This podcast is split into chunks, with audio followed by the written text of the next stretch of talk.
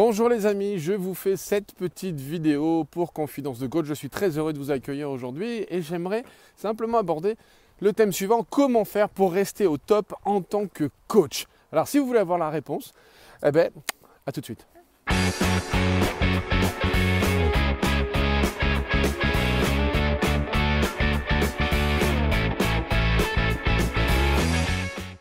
Voilà, alors comme je vous le disais, comment faire pour rester au top en tant que coach? Ça, c'est une bonne question à se poser.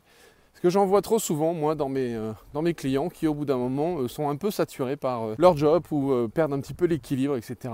Se sentent un petit peu, on va dire, désalignés par rapport à leur activité. Eh bien, pour répondre à cette question, je crois que le plus simple, en fait, c'est de se poser un moment, un petit instant, et se demander, en fait, pourquoi on fait ce job? En quoi c'est important de faire ce travail? Pourquoi c'est important de servir nos clients? Qu'est-ce qu'on a envie de réaliser en servant nos clients? Et je crois qu'une fois qu'on s'est posé ces questions et qu'on a réussi à y répondre, ben, vous allez vous rendre compte que quelquefois, on s'est un peu éloigné du pourquoi. En quoi c'est important pour nous de réaliser ci ou de réaliser ça. Et c'est pour ça que derrière, une fois qu'on sait pourquoi on réalise, pourquoi on a envie de servir nos clients, quelle est notre mission, quelle est notre tâche, c'est aussi de s'interroger sur le rapport qui existe avec notre propre identité, avec nos propres valeurs, avec ce qu'on a envie de réaliser dans la vie, comment on a envie de le faire, de quoi on a envie de profiter. Et en fait, j'ai envie de vous faire cette vidéo et j'ai commencé à vous faire cette vidéo. Enfin, j'ai eu l'idée de cette vidéo il y, a, quelques minutes en me baladant. Je me fais une toute petite rando avec ma, petite poussette, mon hérisson rose, vous connaissez l'histoire. Et j'étais en train de marcher et j'étais dans une sorte de méditation. Ce petit exercice quotidien là, c'est euh, une sorte de méditation, même si je suis plutôt adepte de la micro-hypnose, vous le savez, l'hypnose rapide, la méditation rapide. Comment en quelques minutes on peut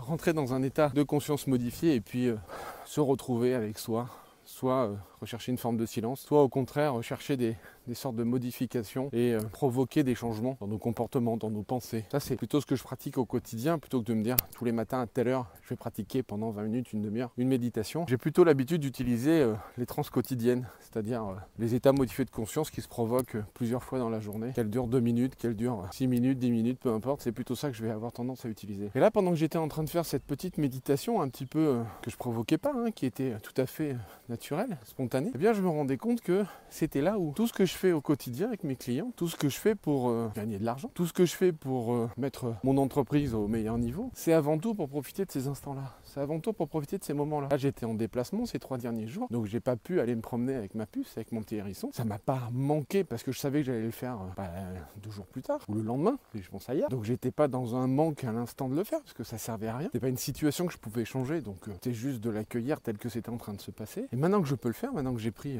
Là, j'ai travaillé un petit peu dans la journée sur une formation que je vous réserve, une formation gratuite que je vous réserve, qui va sortir là dans les, dans les prochains jours. J'espère que ça va vous plaire, notamment sur le développement d'activité. Mais au bout d'un moment, je dis ok stop, je regarde la petite puce et puis je lui dis ok on va se balader. Et puis euh, elle a reconnu en fait l'intonation, elle a reconnu euh, probablement un peu l'heure parce qu'on va toujours un peu se balader à la même heure. Elle a un grand sourire, une grande banane sur son visage. Elle me voit prendre le sac à dos, donc ça c'est un sac de portage spécial de, rando, de marche pour porter bébé et ça c'est assez génial. Pour ceux qui marchent beaucoup, euh, moi je vous conseille d'investir là-dedans, c'est extraordinaire. Euh, et, on est parti. Et là, je me suis rendu compte, je me suis souvenu, je me suis rappelé, ça m'a fait tilt, c'est un insight. Pourquoi est-ce que je fais tout ça?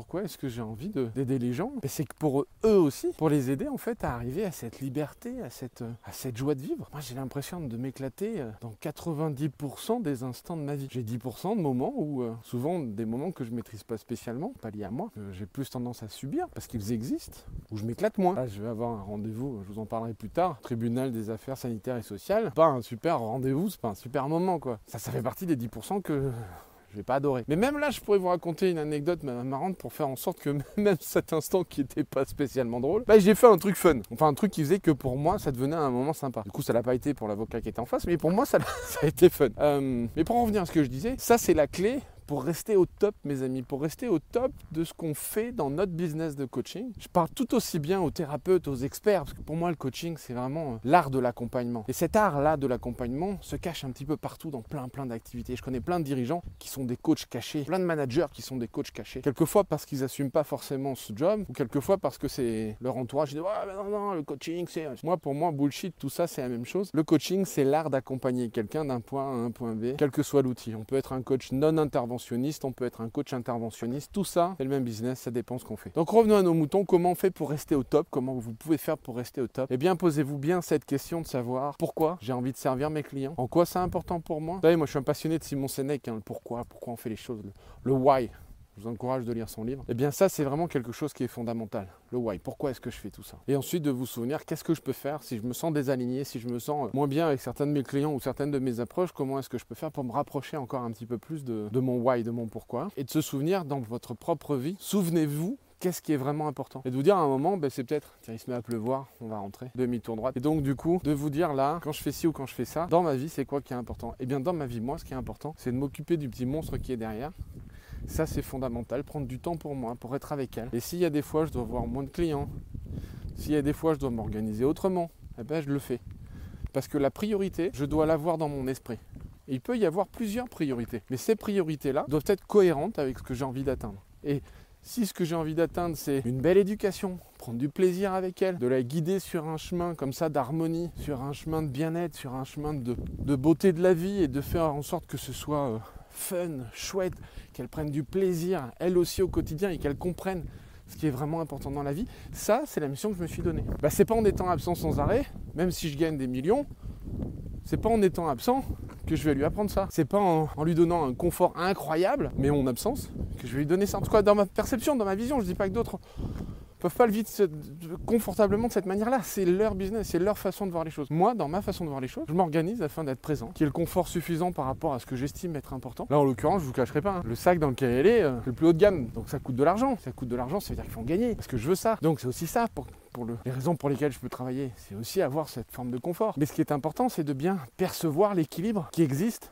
entre le confort, l'argent dont j'ai besoin pour l'avoir, et puis le temps d'absence que ça peut provoquer. Donc si vous voulez rester au top, souvenez-vous, questionnez-vous sur le pourquoi vous faites ça et questionnez-vous par rapport à votre propre vie, qu'est-ce qui vous amène un vrai plaisir, un vrai kiff au quotidien, un vrai délire. Et vous resterez au top tout le temps avec vos clients. Bon, ça fait un petit bout de temps qu'on marche maintenant. Sentez que je m'essouffle un peu parce que là on a une petite pente un peu méchante. Mais bon, on va y arriver. Pas comme si on n'avait pas l'habitude. Bon, je vous embrasse. Il y a d'autres vidéos à voir, j'espère que ça vous plaira. Si vous avez aimé, partagez. Si vous n'avez pas aimé, laissez-moi un commentaire pour me dire comment je peux m'améliorer. Je vous souhaite en tout cas de bien bien prendre du plaisir dans votre vie, de vous amuser. Je vous embrasse. Ciao, à la prochaine.